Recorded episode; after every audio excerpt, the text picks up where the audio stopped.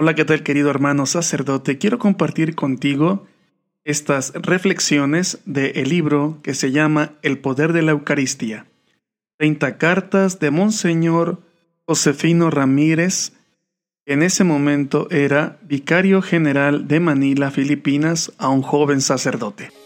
Décima carta, Transformación. Memoria de San Francisco de Asís, 4 de octubre de 1993. Querido Padre, Conchitina Bernardo es una de las personas más respetables y conocidas de Filipinas.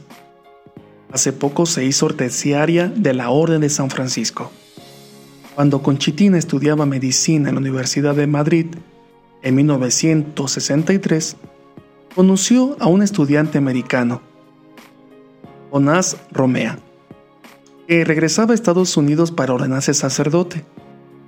Hace 25 años después se encontraron en Manila, cuando él difundía la adoración perpetua durante el año eucarístico nacional de 1987. Durante esos años, Conchitina había desarrollado una profunda devoción al Santísimo Sacramento y quería ayudar a promoverla. Tanto había que hacer que necesitaba ayuda. Conchitina invitó a Manila al padre Jonás Romea, a vivir conmigo en San Miguel. Financió los gastos del viaje para que ese sacerdote se uniera al apostolado y difundiera la adoración perpetua. Cuando terminó el año eucarístico, el padre Jonás regresó a Estados Unidos, donde predicó con tanto éxito e estimuló a otro padre a fundar una nueva comunidad de sacerdotes dedicados a la difusión de la adoración perpetua en el mundo entero. La comunidad se llama Misioneros del Santísimo Sacramento y el sacerdote que la fundó, amigo de Conchitina, es el padre Martín Lucía. Es así, nuevamente tenemos la conexión filipina-americana. Conchitina es una de las miles de personas influenciadas por San Francisco, pero fue Jesús en el Santísimo Sacramento el que influyó en San Francisco que con frecuencia pasaba la noche entera rezando ante el Santísimo Sacramento. Su único deseo era la transformación de su vida en unión con Cristo. Una noche de julio de 1216, Cristo se le apareció mientras rezaba ante el Santísimo en la iglesia de Santa María de los Ángeles. Después de la visión, San Francisco exclamó, Los mandaré a todos al paraíso estaba más convencido que nunca del poder de la oración para salvar almas. El 14 de septiembre, un serafín con alas de fuego, tal como se describe en Isaías 6.2, bajó del cielo sobre Francisco, mientras, hacía, mientras había, hacía contemplación e imprimió en sus manos la marca de los clavos y la llaga de la lanza en su costado. Todos en la región vieron el monte de la Verna envuelto una luz, como si el sol ya hubiera salido.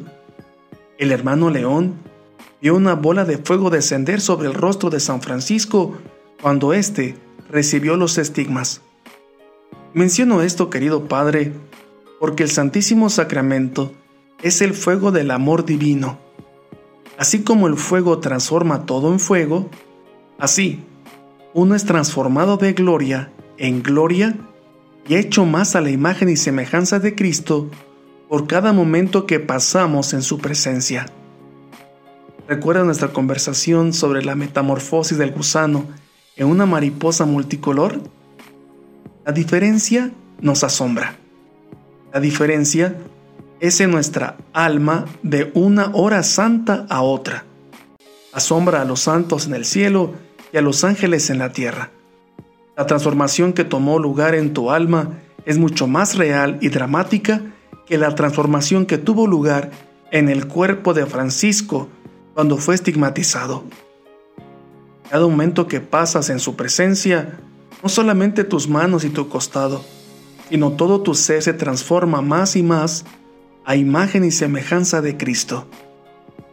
Debido a esta transformación, cada momento que pasas con Jesús en la tierra hará que tu alma sea más gloriosa y más bella en el cielo por toda la eternidad.